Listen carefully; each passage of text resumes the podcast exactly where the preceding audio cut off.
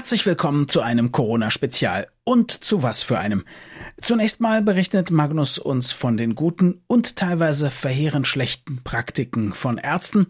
Wir sprechen darüber, wie man im Klärwerk testen kann, wo gerade die Corona-Zahlen steigen. Und wir sprechen über eine Corona-Behandlung vor allem für Risikopatienten und Kranke, die möglicherweise schon bald Realität wird. Viel Spaß! Das Gehirn und der Finger. Was in unseren Köpfen und Körpern so vor sich geht. Ein Podcast mit Dr. Magnus Heyer und Daniel Finger. Magnus, wir haben heute gute und schlechte Nachrichten im Gepäck. Die guten, die ganz guten, die möglicherweise fantastischen heben wir uns für das Ende unseres Podcasts auf. Natürlich, damit die Leute dranbleiben, ist doch klar. Die Funktion Vorspulen gibt's gar nicht in unserem Universum. Aber jetzt erstmal zu dem Negativen. Du wolltest, was ich sehr schön finde, dass du überhaupt bereit bist, das zu tun. Mal ein bisschen kritisch deine eigene Zunft beleuchten und zwar gerade im Verhältnis zu Corona. Nun weiß ich, dass du dich sehr vorbildlich verhältst. Nicht nur dadurch, dass du den Podcast mit mir machst, das ist sehr löblich, aber du hast ja auch schon berichtet, wie du vorsichtig bist und wie du mit deinen Patienten umgehst, wenn die sich melden, wie du Termine machst, wie du die in der Praxis behandelst und so weiter und so fort. Das scheinen aber nicht alle so zu machen. Ich führe ja viele Gespräche, einfach mit Ärzten in der Nachbarschaft und, und beim Mittagessen oder wie auch immer. Und ich bin zunehmend irritiert. Ich bin sowohl begeistert als auch schockiert. Ich äh, sehe, was verschiedene Kollegen machen und ich sehe, was verschiedene andere Kollegen unterlassen. Und ich krieg das nicht mehr zusammen. Also ich habe mich letzte Woche mit einem Augenarzt unterhalten. Der hat auf eigene Kosten zum Beispiel sein gesamtes Personal auf Antikörper getestet. Das kostet richtig Geld, das kriegt er auch nicht von der Kasse zurück. Aber diesen Luxus in Anführungsstrichen hat er sich geleistet. Und dann kam eben raus, wie viele Mitarbeiter die Infektion schon durchgemacht haben. Und hatten das einige schon? Ja, von 60 Mitarbeitern hatten das fünf. Und es waren Menschen nämlich an, die dann ab März nicht mehr zusammengearbeitet haben? Oder wie ist es sonst erklärbar, dass die äh, nur fünf Infizierte hatten und nicht 60? Das ist ja das Interessante dabei. Die arbeiteten ohne Unterbrechung zusammen in einer sehr großen Praxis. Sie arbeiteten in völlig verschiedenen Bereichen. Es ist davon auszugehen, dass die sich nicht aneinander angesteckt haben, mhm. weil es eben diese Beziehungen nicht gab. Und fünf von denen hatten das interessanterweise haben die ihre Familien anscheinend nicht angesteckt. Ach. Und haben aber eben auch nicht den Rest der Praxis angesteckt oder viele Patienten angesteckt. Man könnte ja denken, dass einer von diesen Fünfen zu einem solchen Hotspot geworden wäre, zu einem Spreader, einem Superspreader. Aber daran sieht man eben diese Unterschiedlichkeit der Infektionsabläufe. Es gibt eben einige wenige, die ganz viele anstecken und es gibt viele, die ganz wenige anstecken. Und hier war es erkennbar wohl so, dass fünf Infektionsvorgänge quasi abgelaufen sind, ohne dass es nach außen bemerkt wurde. Diese Beobachtung, die ja total spannend ist, kam nur zustande, weil dieser Mediziner, seine Praxis, seine Kollegen sich entschlossen haben, wir testen jetzt einfach mal alle durch, um zu wissen, wo wir stehen. Und aus welchem Grund wollen Sie das wissen? Um zum Beispiel zu sagen, okay, wir haben fünf Leute, die haben Antikörper, die können auch Leute mit Corona-Symptomen behandeln? Das wäre eine theoretische Überlegung. Im Moment war das der Wunsch, zu wissen, wo stehen wir. Mhm. Und was sie auch machen, die operieren alle Leute, die im OP mit tätig sind und also auch vor allen Dingen mit sehr alten Leuten zu tun haben als Patienten. Mhm. potenziell gefährdeten Leuten zu tun haben. Das gesamte Personal, was eben im OP mitarbeitet, wird einmal wöchentlich getestet auf eine akute Infektion. Mhm. Mit dem Gedanken, wenn wir jetzt tatsächlich jemanden finden, dann ziehen wir den sofort aus dem Geschehen raus und setzen ihn unter Quarantäne, gefährden dadurch keine Patienten und die Praxis kann weiterlaufen. Sehr verantwortungsvoll klingt das. Ja, genau. Aber bei Ärzten würde man ja jetzt denken, da gibt es das immer. Also man würde bei Ärzten ja denken, die sind medizinisch informiert, die sind Vorbild, die sind sich ihrer medizinischen Vorbildfunktion bewusst, die sind sich ihrer Verantwortung bewusst und so weiter und so fort. Und sie sind natürlich unglaublich klug, deswegen sind sie Ärzte geworden. Und man würde denken, die machen alles richtig.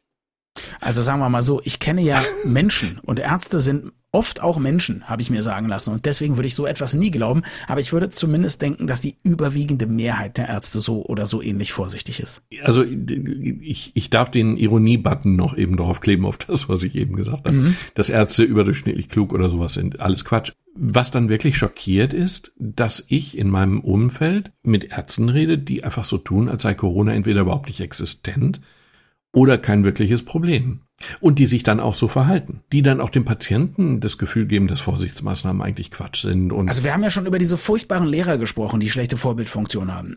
Das Gleiche scheint für diese Ärzte zu gelten. Mhm. Jetzt lass uns nicht nur über die Haltung sprechen, dieser schwarzen Schafe unter den Medizinern. Lass uns auch darüber sprechen, wie die konkret ihre Praxis und ihre Patienten behandeln und managen und möglicherweise ja dann auch Leute gefährden, wenn sie eh nicht dran glauben, dass es eine Gefahr gibt. Sie lassen Räume nicht desinfizieren, wenn Patienten drin waren. Beispiel. Sie tragen keinen Mundschutz oder sie tragen ihn erkennbar so lässig, dass er offensichtlich nur noch ein Symbol ist. Hm. Die Leute, die das quasi unterm Kinn haben, einfach um, genau. um die rechtliche Dimension irgendwie zu erfüllen. Ja. Um einfach zu zeigen, also es liegt nicht am Geld, ich kann mir den Mundschutz leisten. Ja, okay. Ich halte ihn trotzdem für sinnlos. Leute, die tatsächlich Patienten die Hand schütteln, die Hand schütteln, das ist ja, also, das machst du ja auch schon länger nicht mehr. Oder? Nein. Ich habe mir das Händeschütteln zu meinem großen Bedauern komplett abgewöhnt. Ich weiß davon, Ärzte, die Patienten die Hände schütteln. Das ist ja nicht nur, dass sie grundsätzlich erstmal die Patienten gefährden und sich selber. Wenn ein Arzt sich infiziert, dann ist er ja in der Zeit, bevor er dann Symptome entwickelt, hochinfektiös. Und wenn so ein Allgemeinmediziner zum Beispiel an einem Tag 100 Leute sieht und denen nahe kommt und denen die Hand gar schüttelt, das ist dann schon wirklich gefährlich. Ich weiß nicht, im vorletzten Podcast oder so, da hast du gesagt, naja, die Leute machen sich ja strafbar, wenn sie ihr Restaurant so schlampig führen und nicht darauf achten, dass die Leute Abstand haben. Muss es nicht eine ähnliche Rechtslage auch bei Ärzten geben? Ich meine, da gibt's ja nun wirklich keine Ausrede, dass die nicht an entsprechende Informationen oder zumindest in Deutschland auch an Schutzkleidung rankommen. Sie könnten ja, wenn sie wollten. Die Rechtslage ist mir nicht ganz klar und ich glaube, dass sie auch insgesamt nicht ganz klar ist. Wir unterliegen natürlich auf der einen Seite einem ganz normalen Strafrecht, also wenn ich jemanden umbringe, dann werde ich dafür bestraft. Punkt. Ähm, wenn ich jemanden durch ganz grobe Fahrlässigkeit umbringe, werde ich dafür auch bestraft, klar. Dann gibt es noch Standesrecht, was sozusagen Verhalten außerhalb der ethischen, nicht nur Sorgfaltspflicht ahndet, aber unterm Strich steht dem entgegen, dass wir eine fast komplette Therapiefreiheit haben. Und ich muss das noch rauskriegen. Bei mir ist überhaupt nicht klar, ob Standesorganisationen gegen solche Ärzte vorgehen und ob sie gegen solche Ärzte vorgehen können. Mhm. Sagen wir nur einfach ein Gedankenexperiment. Vielleicht bin ich auch naiv. Ich kenne ja. mich ja nun wirklich weder mit äh, Standesrecht noch mit Recht besonders gut aus. Aber wenn ich mir jetzt vorstelle, ein Mediziner hat zum Beispiel eine Speichelprobe von jemandem, der, von dem er weiß oder vermutet, dass er eine sehr ansteckende, schlimme Krankheit hat. Und er glaubt, es ist gar nicht so schlimm.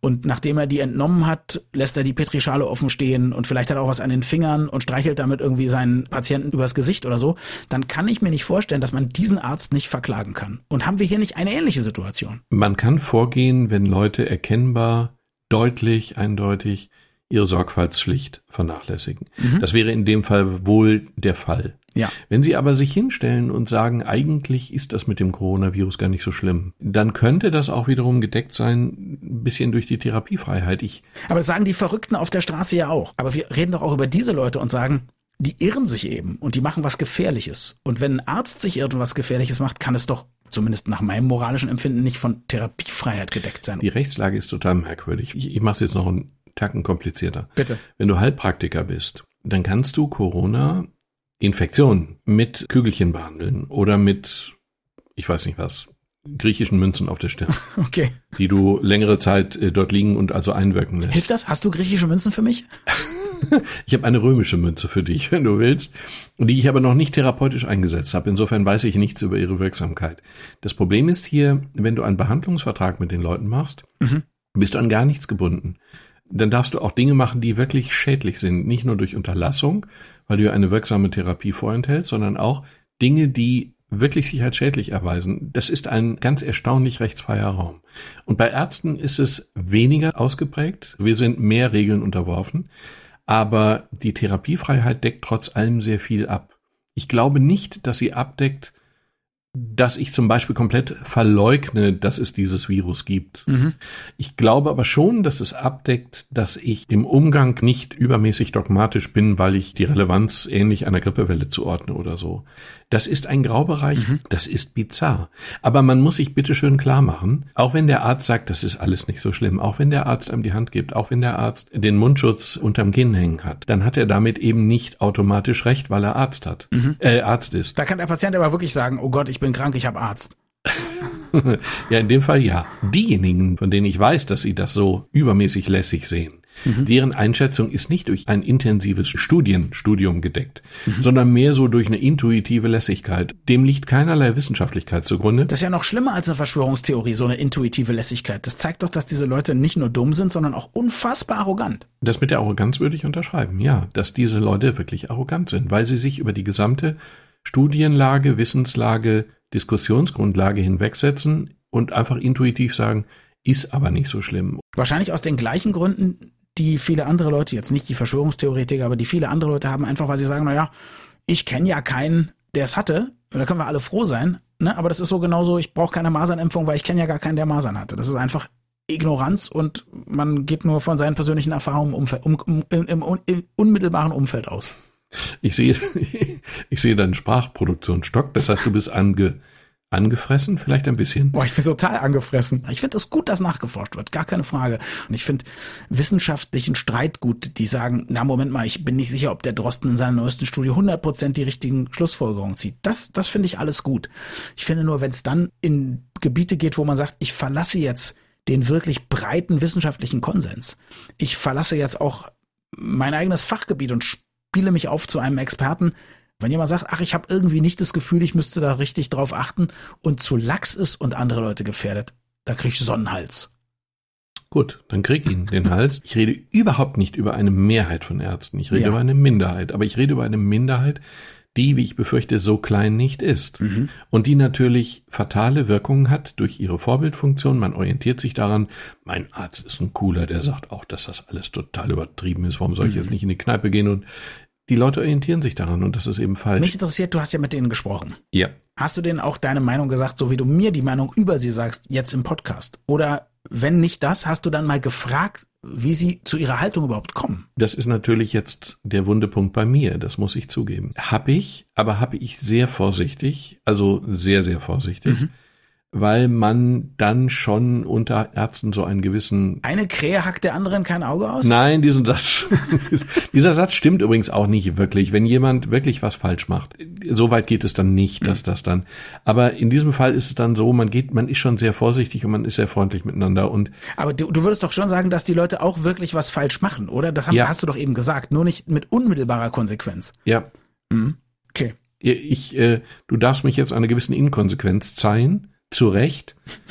Vielleicht kompensiere ich das hierdurch, indem ich den Patienten ja nun sage, vertraut den Ärzten nicht hundertprozentig, mhm. wenn euch das irgendwie komisch vorkommt. Na, pass auf, ich merke, du hast ein ganz kleines Schuldbewusstsein. Das finde ich auch völlig angemessen. Ja, ich auch. Ich weiß, du bist einfach natürlich auch ein netter Kerl und man möchte auch nett zu den Leuten sein und im Zweifel denkt man, sie sind nicht bösartig, sie sind einfach nur ignorant und naiv, okay. Aber du könntest das wieder gut machen und dieses schlechte Gewissen loswerden, indem wir zum Beispiel kleine Flyer mit Werbung für unseren Podcast drucken und du dann diese Kollegen bittest, ob du die in ihrer Praxis auslegen kannst. Weil dann hast du deren Patienten informiert. Das ist nämlich das Wichtige.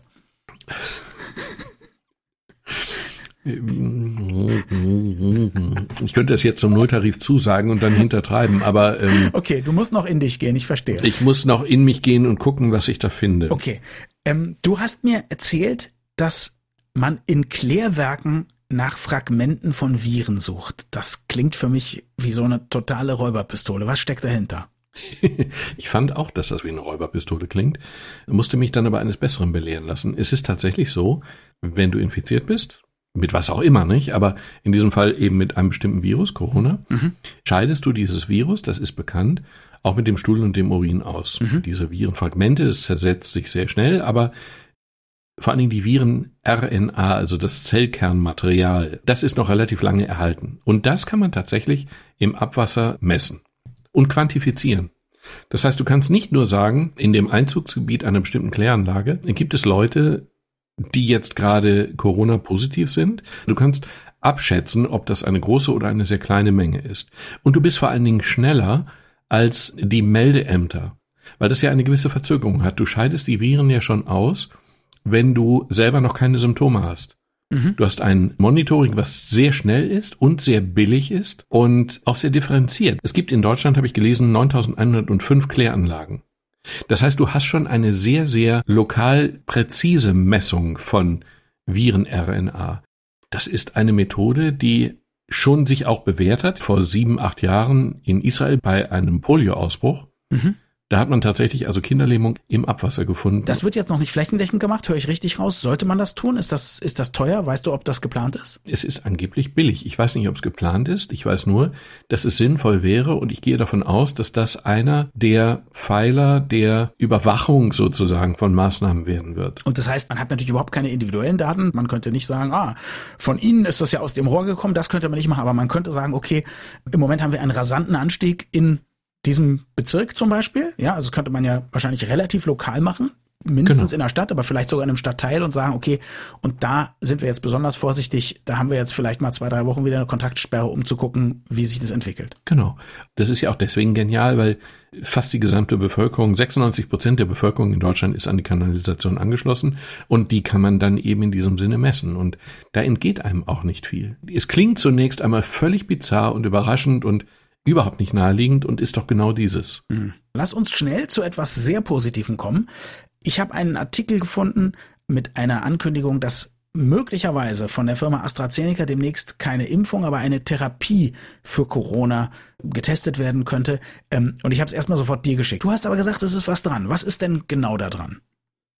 Also ich habe nur diesen Artikel gelesen, den du mir geschickt hast, und das Ganze ja auch erst vor einer halben Stunde. Mhm. Die Idee dahinter ist die, dass man nicht eine Impfung entwickelt, da sind die auch dran, da sind die anscheinend auch schon relativ weit. In diesem Fall geht es darum, dass man Antikörper entwickelt, dass man Antikörper hat, die man gentechnisch herstellt und dass man diese Antikörper dann spritzt. Das heißt, man umgeht die Impfung, umgeht die Belastung des Immunsystems, denn bei einer Impfung ist es ja so, dass das Immunsystem einen Teil eines Virus kennenlernt, mhm. darauf reagiert und dann eben diese Antikörper bildet. Und diese Antikörper machen dann diese Viren unschädlich bei einem nächsten Kontakt. In diesem Fall ist es so, dass man Antikörper selber herstellt und dann eben selber den Leuten spritzt. Dadurch spart man Zeit, weil der Körper ja gar nicht erst reagieren muss. Die Antikörper sind ja schon da. Und man spart Energie des Körpers, des Immunsystems, weil er mit dieser Reaktion gar nicht belastet wird. Und was AstraZeneca jetzt sagt, ist, dass sie eine Kombination aus zwei verschiedenen Antikörpern hergestellt haben und diese Kombination dann spritzen wollen, und zwar bei Leuten, die bereits krank sind und älter sind oder Risikofaktoren haben. Und die Hoffnung ist eben, dass man, wenn man möglichst früh reagiert, dass man dann den Körper so schonen kann, dass die Antikörper den Virus vollständig oder zumindest teilweise eliminieren, sodass die Wirkungen der Krankheit beziehungsweise eben auch die Letalität möglicherweise deutlich runtergefahren würde. Was ich total interessant finde, ist, ist das ein Verfahren, also alleine vom Prinzip her, was es schon länger gibt, und zwar beides erstmal überhaupt Antikörper herzustellen, nicht, dass der Körper Antikörper herstellt, sondern dass man das quasi in einer Petrischale oder in einem Reagenzglas macht. Gibt es das schon länger? Das gibt es im Prinzip schon länger. Das ist nur kompliziert und es ist teuer. Mhm. Und hier wäre es eben die Lösung, nicht für alle, das wird nicht so sein. Das wird nicht die Impfung ersetzen. Du und ich, wenn wir nicht infiziert sind und nicht problematisch infiziert wären, werden wahrscheinlich irgendwann geimpft werden. Wahrscheinlich ist auch die Menge, die Herstellungsmenge limitierter. Da bin ich aber nicht hundertprozentig sicher. Also die Frage ist, ob man die gesamte Weltbevölkerung damit versorgen könnte. Mhm. Aber der Punkt ist einfach der, man kann vielleicht die tragischen Verläufe reduzieren oder sogar ganz abschneiden. Und das wäre toll. Das wäre toll. Das Zweite, was ich dich fragen wollte, ist, Antikörper zu kombinieren. Davon habe ich auch noch nie gehört. Ich wusste gar nicht, dass es verschiedene Antikörper gibt, die gegen die gleiche Krankheit wirken. Naja, Antikörper sind ja nichts anderes als Eiweiße, die ganz spezifisch auf ein bestimmtes Virus gehen und dieses Virus dadurch entweder erkennbar machen für das Immunsystem, mhm. so dass das zerstört werden kann, oder die das Virus in sich zerstören. Mhm. Und das können theoretisch nicht unendlich mathematisch, aber das können ganz, ganz viele verschiedene Antikörper okay. sein, weil die müssen ja eben einfach nur spezifisch dieses eine Virus erkennen und sich da dran heften.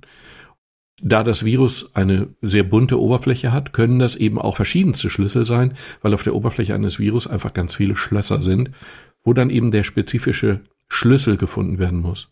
Das können zwei sein, das können auch 20 sein, theoretisch. Wie schnell glaubst du, können die das hinbekommen oder beziehungsweise was hat der Artikel gesagt und ist das glaubwürdig? Ich habe keine Ahnung. Es geht ja auch nicht nur darum, diese Antikörper zu haben, die tatsächlich spezifisch an das Virus Aha. binden. Es geht auch darum, wie verträglich sind die. Kann der Körper damit gut umgehen? Gibt es irgendwelche Reaktionen, von denen man nicht wusste, allergische oder sonstige Reaktionen? Das alles muss getestet werden. Aber es kann auch ganz schnell gehen. Mhm. Es kann sogar irre schnell gehen. Und das klang sehr verheißungsvoll. Vielen Dank fürs Zuhören. Am Freitag geht es bei uns um eine Krankheit, unter der mindestens acht Millionen Deutsche leiden und die trotzdem oft nicht richtig erkannt und auch nicht richtig behandelt wird. Höchste Zeit, darüber zu sprechen. Es geht um Migräne. Bis dann.